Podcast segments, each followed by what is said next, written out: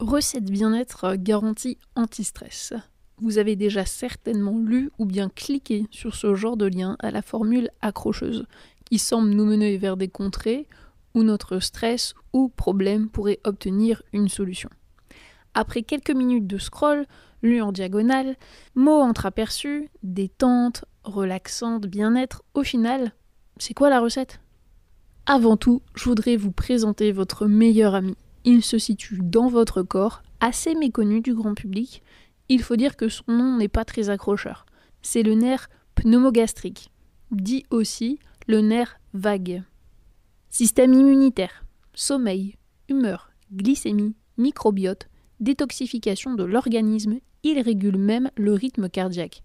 Le nerf vague est le nerf le plus long, le dixième des nerfs crâniens. Ce nerf crânien de la tête et pénètre une grande partie de l'organisme, traversant le voile du palais, la gorge, le thorax et les viscères.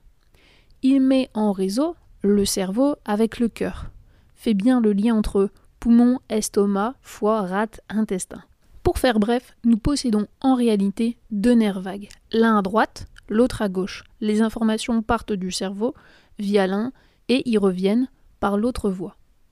Le système nerveux autonome gère deux branches distinctes et spécifiques. Le système nerveux parasympathique permet de nous détendre et de récupérer. Il ralentit les fréquences cardiaques et respiratoires, favorise une respiration profonde et ample, dirige le flux sanguin vers nos organes internes, ce qui favorise le repos et le sommeil. Le système nerveux sympathique nous alerte face aux facteurs de stress internes ou aux dangers externes. Les injonctions de ces deux systèmes transitent par les deux nerfs vagues. Vous allez me dire, c'est bien sympathique tout ça, mais concrètement, comment le nerf vague peut m'aider? C'est là que ça devient intéressant. Il suffit simplement de porter votre attention sur votre respiration, et surtout la respiration abdominale. Pourquoi cette respiration plus particulièrement?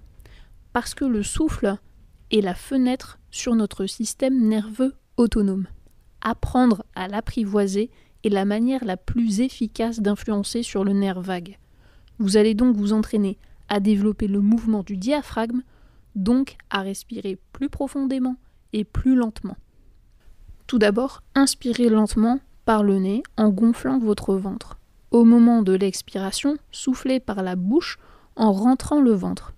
Vous pouvez le faire au début de votre pratique six fois par jour. Le but est de s'entraîner à conserver un souffle optimal en contrôlant notre niveau de stress. Et surtout, pendant l'exercice, placez votre attention sur votre respiration. Si vous souhaitez un audio d'accompagnement, n'hésitez pas à m'en faire part dans les commentaires.